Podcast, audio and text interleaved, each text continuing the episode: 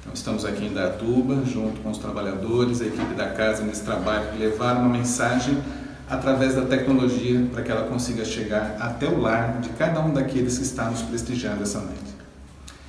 Para iniciar os nossos trabalhos, então, nós pedimos que cada um, dentro da sua profissão de fé, eleve o seu pensamento ao alto, para que possamos juntos agradecer ao Pai Criador por mais essa oportunidade onde aprendemos com o Evangelho do Cristo, com os conceitos que a doutrina espírita nos traz em nosso benefício. Dessa maneira, Pai, somos gratos por tudo aquilo que passamos e vivemos, pedindo amparo a todos aqueles que passam por problemas, dificuldades da vida. Que os nossos desafios diários possam ser ultrapassados pela nossa força de vontade em vencer. E que assim seja. Graças a Deus. Bem, hoje nós vamos conversar um pouco sobre um tema, ele é um pouco vasto, então hoje nós praticamente nós só vamos dar uma pincelada bem suave que nós vamos continuar com esse tema. Em outras exposições eu devo estar dando continuidade nisso. Mas para que a gente sinta um pouquinho gostinho hoje, para que a gente vá estudar, aprender um pouco mais, como é o objetivo da gente dentro da doutrina espírita. Nós vamos conversar hoje sobre inseminação artificial e o espiritismo. Então nós vamos ter algumas tomadas, alguns conceitos de onde a inseminação artificial acontece na visão espiritual e a cada passo desse nós vamos dar uma pequena noção para que a gente possa continuar mais para frente com isso. Como é um tema vasto, como dissemos há pouco, a gente não vai conseguir fazer isso no nosso tempo reduzido. Mas hoje vamos ter aí uma pequena noção de como isso acontece. Então, para que nós iniciemos, é interessante que a gente veja primeiro onde a gente encontra na doutrina, na codificação, material para que a gente comece o nosso estudo. Então nós vamos começar agora com o livro dos Espíritos, tá? Uma obra de Allan Kardec, base da codificação espírita, o nosso primeiro livro, a base fundamental da doutrina espírita. Na questão 344 do livro dos Espíritos, nós temos o conceito da união da alma e do corpo. É o número, é o nome do capítulo. Então a pergunta é a seguinte: em que momento a alma se une ao corpo? Nada mais correto do que nós termos essa noção. Onde a doutrina espírita mostra que a alma se une ao corpo. Então a resposta é a seguinte: a união começa na concepção, mas não se completa senão no momento do nascimento. Desde o momento da concepção, o espírito designado para habitar tal corpo, a ele se liga por um laço fluídico que vai se apertando cada vez mais até que a criança nasça. O começo, então, do nosso conceito, da nossa conceituação de inseminação. Então, a união de espírito e corpo físico, ela se dá no momento da concepção. Mas, Luiz, é importante que a gente saiba isso, Vamos pensar o seguinte: uma discussão recente que tem se dado em vários locais, que é justamente a questão do aborto. A conceituação de quando nós temos vida. Então, compreendendo, pelo menos pela ótica espírita, que a vida ela começa a se dar nesse momento, no momento da concepção, nós começamos a ter condições de analisar o que é certo e o que é errado. Agora é muito importante que nós lembremos o seguinte: quando falamos em certo e errado, não somos de forma alguma detentores da verdade absoluta. O certo e o errado vai do nosso grau de conhecimento, da nossa formação, da nossa educação. De repente, algo que é certo para mim pode não ser certo para cada um dos que aqui estão presentes, para cada um daqueles que está nos assistindo. Então é importante o conhecimento. Por que, que nós dissemos hoje que nós vamos dar uma pincelada e num assunto tão delicado é importante que nós retomemos a ele? Que é justamente para quando eu emitir uma opinião sobre qualquer coisa, eu tenha isso como base de estudo. Então, o que, que nós estamos mostrando aqui? Primeiro, a conceituação dessa união. É uma visão doutrinária espírita. Luiz, mas todo espírita pensa da mesma forma sobre isso? De jeito algum. Mesmo essa questão, nós temos visões diferenciadas, que voltaremos a ver no momento seguinte, não é nada para que a gente discuta hoje. Mas vamos partir desse princípio. Então, como é que a doutrina espírita vê, por exemplo, a questão da inseminação artificial? O que é a inseminação artificial? A reprodução assistida. Nada mais é do que um auxílio para aqueles casais que não têm condições, seja por quais motivos forem, de terem a condição de reproduzir uma vida por conta própria. Então existe uma assistência, existe um geneticista que irá acompanhar o casal para que naquele momento consiga-se através primeiro de exames, tem todo um cuidado, um pré-cuidado que se tem antes de fazer a inseminação propriamente dita. Através de várias técnicas, então ali a gente consegue fazer com que esse casal que até então não tinha condições de ter um filho, naquele momento, através da reprodução assistida, ele vai ter essa condição. O Espiritismo é contra isso, de forma alguma, mesmo porque nós temos o Espiritismo num conceito filosófico. Não são pessoas o Espiritismo. As opiniões, sim, essas vêm das pessoas. Então, nesse pormenor de o Espiritismo aceito ou não, qual a visão básica dentro do Espiritismo que nós compreendemos? A preocupação de Kardec, desde lá de trás, do início da codificação, a respeitabilidade pelo que a ciência coloca à nossa disposição. Olha que maravilha que Kardec trazia para a gente. A ponto de, num determinado momento, ele ser questionado com relação à ciência, ele deixar para nós o seguinte pensamento: se em qualquer instante a ciência comprovar algo contrário ao que a doutrina espírita trouxe para nós até hoje, fiquem com a ciência. Por que isso? Primeiro, o respeito pela ciência, no seu aspecto de desenvolvimento, de conhecimento, de estudo, porque a ciência não existiria também se não fosse pela vontade de um Pai Criador, e ela tem o seu papel muito importante dentro da nossa vida. Então, respeito a Kardec pela ciência a partir, a partir daí.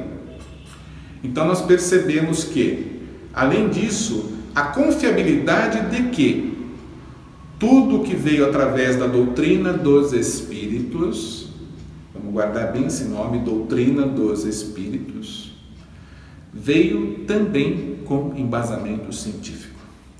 Uma coisa não pode andar sem dar a mão para a outra. Ciência e espiritualidade têm que caminhar juntas.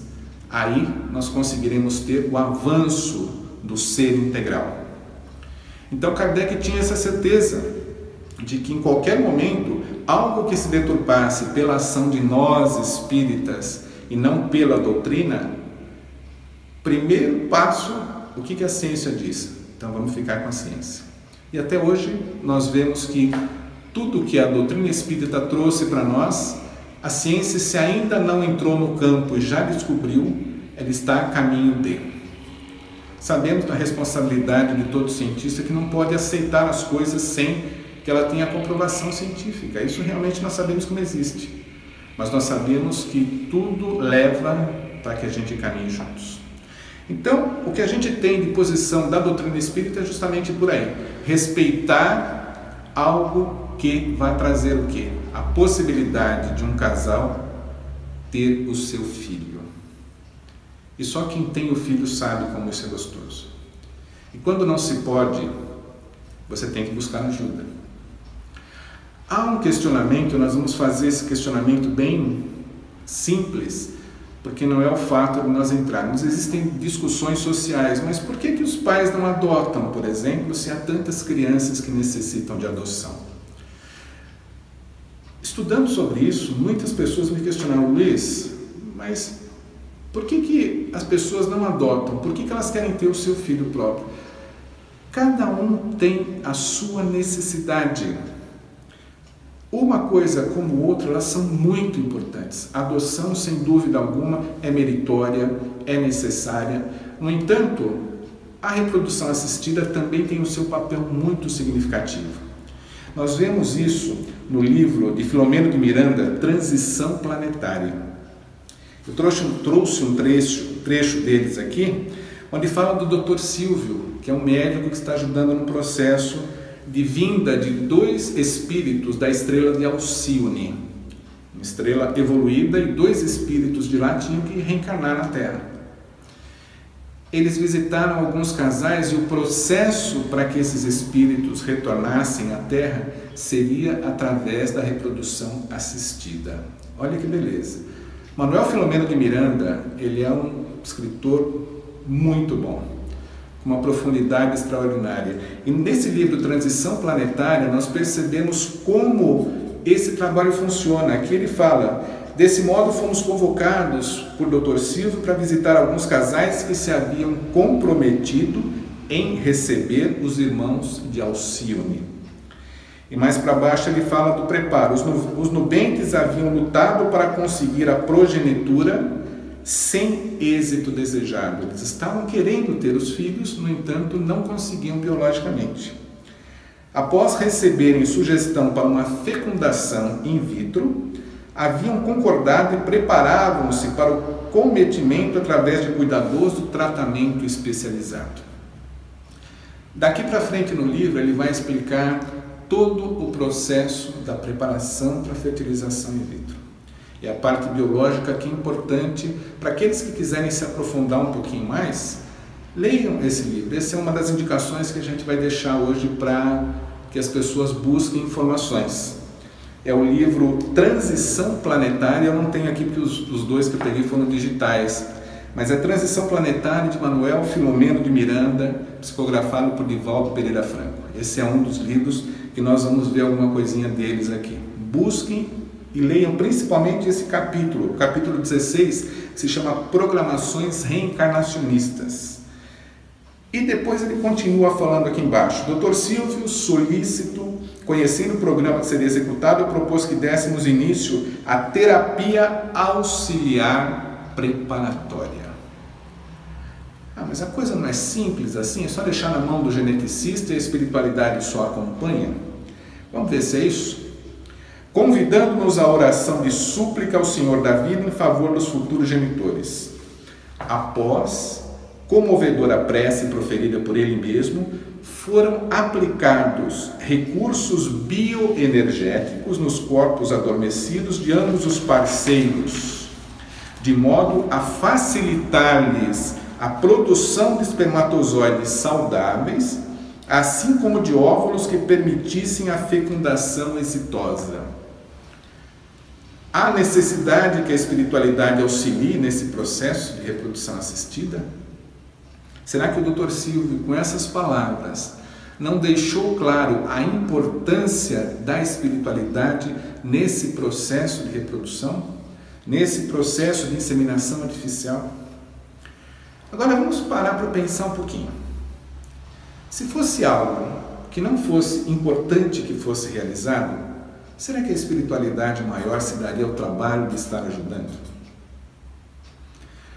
Por que, que eu coloco isso? como disse para vocês, é algo ainda muito novo. Na época em que Kardec trouxe as informações para nós sobre a concepção humana, não se conhecia naquela época a reprodução assistida. Nós temos aí mais de 150 anos. Esse é um processo recente que se dá e nós recebemos informações através das novas comunicações da espiritualidade e essa passagem de Manuel Filomeno Miranda no livro da Transição Planetária é uma delas, que mostra para nós como isso se desenvolve junto à espiritualidade maior. Então a gente começa a olhar aqui que antes de que haja o processo da fertilização, existe um trabalho da espiritualidade em fazer o quê? Transmissão bioenergética, energia, vibração, Dá para imaginar o seguinte: vamos fazer uma comparação com o nosso dia a dia dentro de uma casa espírita. Quando a pessoa chega à casa espírita e tem a necessidade, porque ela não está bem por algum motivo, de receber uma ajuda energética, o que, que ela faz? Ela toma um passe.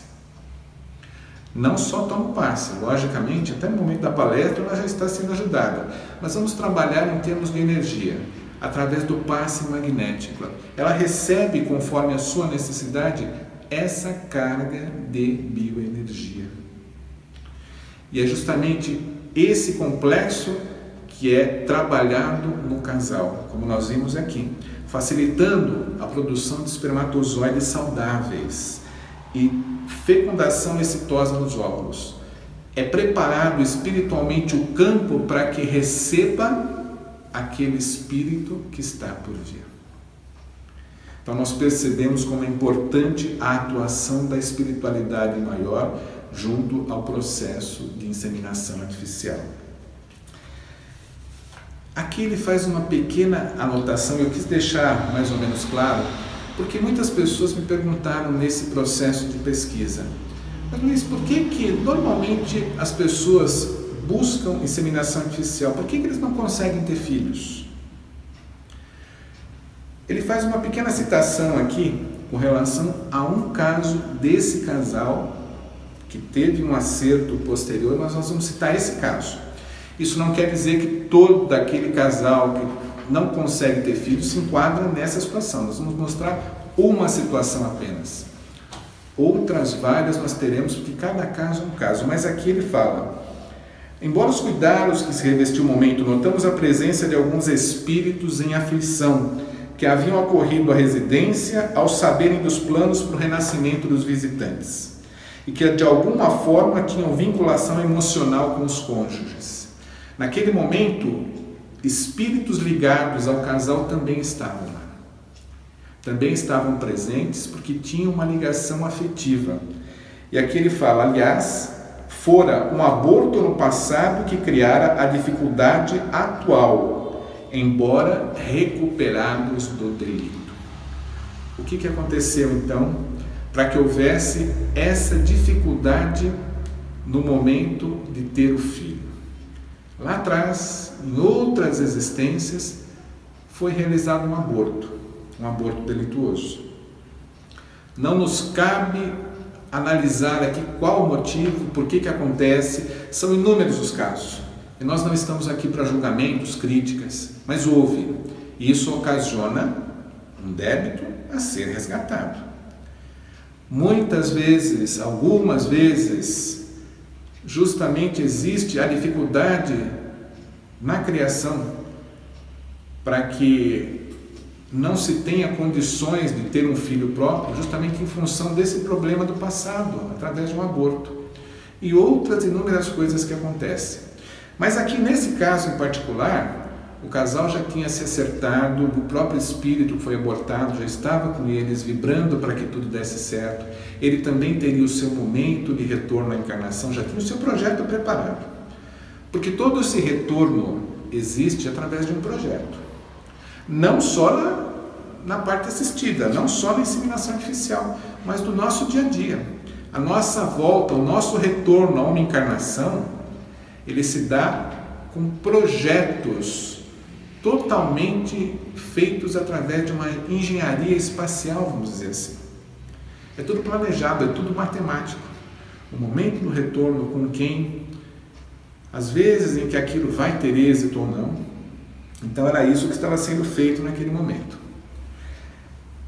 Depois ele continua, terminada a nossa tarefa junto ao matrimônio, quando nos dirigimos a um outro lar, num dos bairros periféricos da mesma cidade, interroguei o nobre médico a respeito da chamada fertilização in vitro, muitas vezes denominada bebê de proveta. É uma das formas de inseminação artificial, que é justamente essa fertilização in vitro. E aqui ele coloca ah, uma figura que é a mãe de aluguel. Isso também é uma outra coisa que dá muita discussão. Vocês estão vendo que a gente vai ter vários pontos para que a gente converse depois, e cada um deles em separado. Então vocês vão tendo paciência, porque nós vamos trabalhar muito esse tema ainda, porque ele é muito gostoso da gente discutir e a gente aprender como é que isso funciona. Então aqui veio a figura do bebê de proveta e aí a gente retorna um pouquinho lá para 25 de julho de 1978. Por que, que essa data é importante? Porque nesse dia nasceu Louise Brown, na cidade de Bristol, na Inglaterra. Louise Brown foi a primeira criança nascida através do processo de fertilização in vitro. É o primeiro, popularmente chamado, o primeiro bebê de proveta. Isso para a ciência, será que dá para a gente imaginar como isso é a evolução para o processo científico? E dá para a gente entender como é que isso se deu na espiritualidade. A gente começa a perceber que as duas, os dois planos andam sempre juntos. Foi um progresso enorme para a ciência através da fertilização in vitro, o primeiro bebê desenvolvido fora de um útero materno e a espiritualidade com mais uma possibilidade de fazer com que os espíritos reencarnassem. Vamos pensar hoje em dia. No meu tempo, eu não sou tão velho assim, mas dá para falar já no meu tempo, as famílias tinham habitualmente cinco, seis, sete filhos, algumas até um pouco mais, onze, doze, famílias talvez mais antigas com bem mais filhos. Hoje em dia, Quantos filhos normalmente tem em média um casal? Um. Dois, quando é muito. Lógico, existem casos à parte, mas da nossa média, a gente não vê casais com mais de dois filhos. Nós imaginamos como está a fila para reencarne na espiritualidade? Como é que a gente brinca com a fila para reencarne? Porque são espíritos que estão na espiritualidade aguardando para ter talvez a sua última oportunidade nesse planeta, para que consiga resgatar débitos, refazer passados, para que tenha a condição de permanecer nesse planeta em evolução. Nosso querido planeta Terra, que está indo para a condição de regeneração, esse processo já está acontecendo Basta que nós analisemos hoje as crianças que a gente tem por aí, a maioria delas com uma capacidade intelectiva muito grande, com discernimento com relação à preservação do meio ambiente. Vamos pegar um tema que a gente ouve falar muito, infelizmente, não tem sido dos melhores alvos para nós recentemente, que é o meio ambiente. Você conversa com uma criança, um jovem hoje, ele já tem o conceito de preservação inato ele já sabe que a sua vida depende da preservação do meio ambiente. São os espíritos que estão chegando para dar condições para que o planeta sobreviva e evolua. A nossa geração talvez tenha falhado nisso. Deixamos muita coisa acontecer por interesses físicos, materiais, mas nós percebemos a conscientização dessa nova geração que vem preocupada já com isso. Por isso que falamos, a Louise Brown foi um marco nessa revolução científica e espiritual. Então nós percebemos como é importante que a gente aprenda um pouco mais sobre isso. E uma outra questão para que a gente entre na finalização do nosso papo de hoje é com relação aos embriões. Embriões, antes de serem transferidos ao ventre materno, estão vinculados a espíritos. Eu procurei tirar uma linha de estudo, de análise, para que a gente trabalhasse nela. Garanto a vocês que se vocês derem uma lida nessa relação de livros que a gente está colocando aqui, nós teremos várias opiniões de pessoas que trabalham, que pesquisam, que terão eventualmente opiniões divergentes. Mas aqui o que, ele mostra para nós, dentro do livro do Filomeno de Miranda, e do livro Genética Além da Biologia. Esse autor do Genética Além da Biologia, Eurípides Kuhl, ele é um pesquisador que dentro da área da biogenética ele trouxe para nós informações vastas para que a gente aprenda um pouco, tire nossas dúvidas, que a gente consiga pelo menos iniciar nesse vasto campo de pesquisa da biogenética. Aqui ele fala que realmente existe essa correlação com os embriões.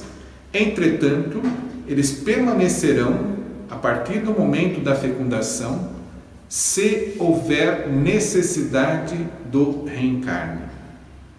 Opa, mas espera aí. Não é sempre que tem a necessidade do reencarne? Não.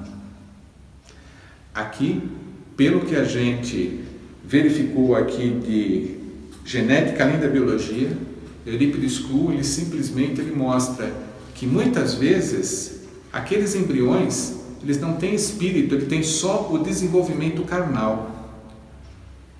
Em boa parte das vezes, para uma aprovação dos próprios pais. Necessidade de processo reencarnatório, olha que coisa profunda.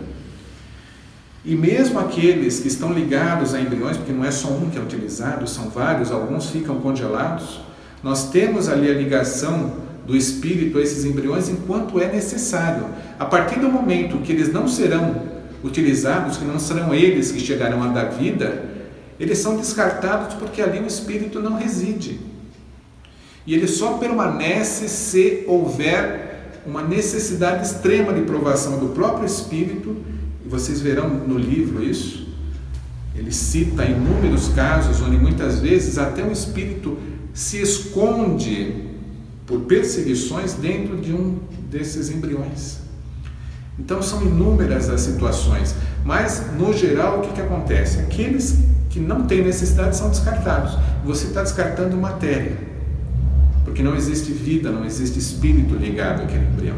Então essa é a definição que o Eurípides deixou para a gente. Então é importante, como nós citamos, vamos buscar as informações nós temos o Livro dos Espíritos, questões 344 e agora que nós vamos ler com relação aos embriões é 356. E agora nesse livro Genética além da Biologia de Eurípides Kuhl.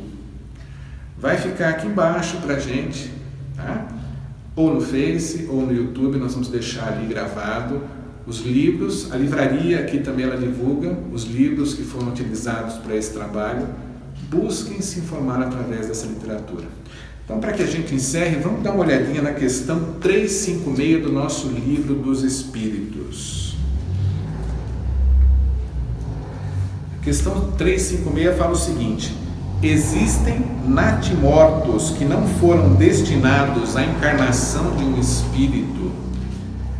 Sim, aos que jamais tiveram um espírito designado para os seus corpos a questão do bebê natimorto. Nada deviam realizar por eles. É então somente pelos pais que essa criança veio. Olha que interessante.